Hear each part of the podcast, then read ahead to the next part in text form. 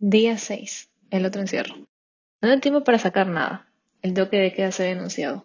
Muchos de los papeles y notificaciones se quedaron en el estudio. Pero, a la mañana siguiente, mi bandeja de entrada rebosaba de documentos. No sé cómo, ni quién, se dio el trabajo de amanecerse, escaneando y enviando mensajes. Nos informaron que teletrabajo se implementaría y que estemos atentos a las indicaciones. Claro, los primeros párrafos estuvieron llenos de frases trilladas. Saldremos de esto juntos. Esta es una crisis, pero con un esfuerzo lo superaremos. Somos una familia y nos apoyaremos, entre otros más. Mi verdadera familia no está aquí. Vivo sola, ahora más sola que nunca. Desde que llegué a Lima a estudiar en la PUC, no he vuelto a la ciudad donde crecí. Mi mamá, mi papá, mis hermanas, mis tíos, mis primos, mis amigos, mis vecinos mis amores, mi casa, mi vida, todo eso que forma lo que soy, lo arranqué de mí sin darme cuenta, sin ser consciente de lo que hacía. Me alquilé un cuarto, muy cerca de la universidad. Está clavado en el tercer piso, en un edificio en el que hay más estudiantes que abejas en un panal. Aunque todos vamos al mismo punto, incluso los mismos salones, no nos conocemos. Mi cuarto es más bien pequeño, es más barato que conseguí. Es una pieza de tres por tres. A las justas entra mi cama, mi escritorio, silla, un frigobar, una cocinita de mesa y mis libros. La ropa la guardo en una caja debajo de la cama. El terno, sujetado en la pared por un clavo, es una rotonera. El premio de consuelo es la ventana, que da un tragaluz siniestro. Allí la gente pone a secar calzoncillos, medias y toallas. Si hago un esfuerzo, Puedo ver la pub en todo su esplendor. Es un lugar poco agradable. De hecho, una amiga me dijo hace tiempo, esto lo construyó el INPE, ¿no? Y salió volada. Pese a todo, a golpe de los años, me apropié del espacio. Comencé a sentirme cómoda en él, porque allí descansaba. Allí hablaba con mi familia. Allí me cubría de la nostalgia. Y en época de exámenes, allí me amanecía, con altas dosis de café y Coca-Cola. Aquí decidía no ir a clases cuando me quedaba dormida. Me pegaba leyendo una buena novela o se me antojaba ver una película en la laptop. O cuando simplemente estaba muy deprimida, extrañando mi vida. Aquí también tramaba piadosas mentiras y las más elocuentes excusas.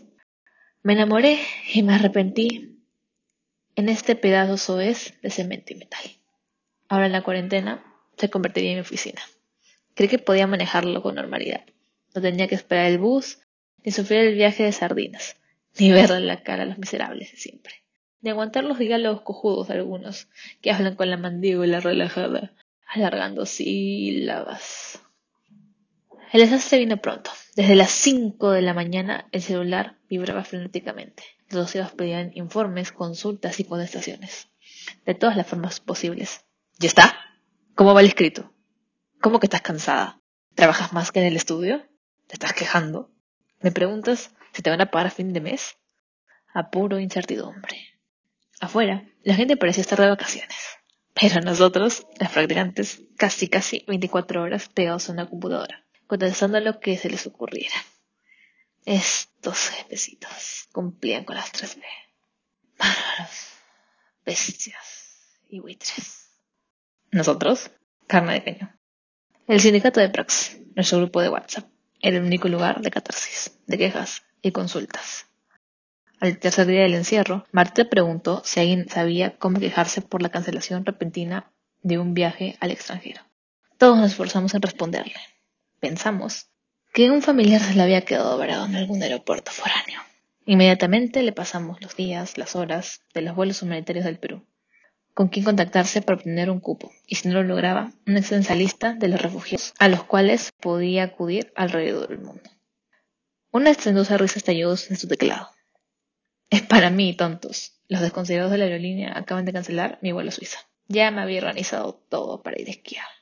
La bomba que saltó otro Black la salvó de mis insultos.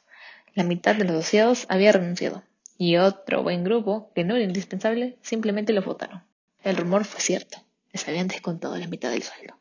No eran trabajadores, sino locadores. No tenían CTS, no tenían vacaciones. Y encima les mocharon el pago.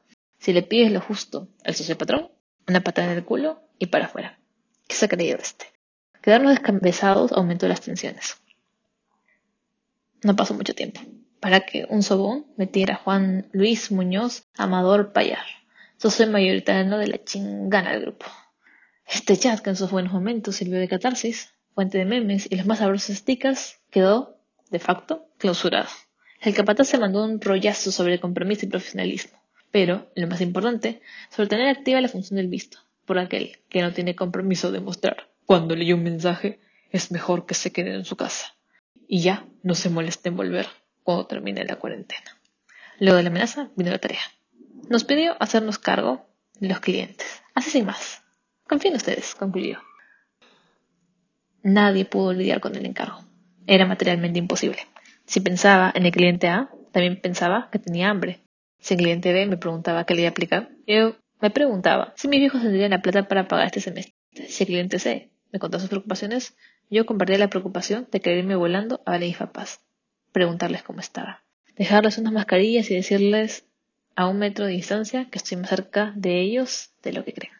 Con las horas mi cuarto se había convertido en un lugar minúsculo, ajeno, inseguro, caótico y hostil.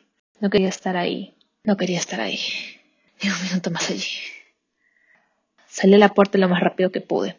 Al fondo, la PUC parecía una jirafa con el cuello erguido, una jirafa tumbada, pero con el cuello del MacGregor permanecía erguido, como si estuviera mirándolo todo, desde un panóptico. Con el viento gélido soplando con violencia, miraba el cielo. Son tres pisos. Haría mucho ruido. En ese momento definitivo, tuve acceso de lucidez. Debía buscar ayuda. El súbito temblor que subía por los pies le presionaba la garganta se mezclaba con pensamientos caóticos sobre el futuro. Si no podía seguir así, debía buscar ayuda. ¿Pero dónde? Aquí, en esta ciudad de pronto desierta. En este confuso, creí que la mejor opción sería trepar los muros de la PUC e ir de frente al Magrego, al panóptico. Allí alguien podría estar. Alguien podría lograr que me fuera de Lima, al lugar de mi infancia.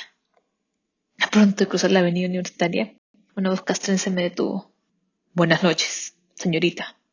Documentos, por favor. Le di mi DNI. ¿A dónde se dirige? Preguntó. Allá. ¿Dónde? ¿Dónde mi familia? No lo entiendo. Quiero verlos. A mi mamá, a mi papá, a mi familia, mis amores, mi lugar allá. No puedo seguir aquí, señor. ¿Me entiende? Capitán, adelante, Ramírez. Hay un civil desmayado en la avenida universitaria a la altura de la Católica. Necesitamos una ambulancia urgente.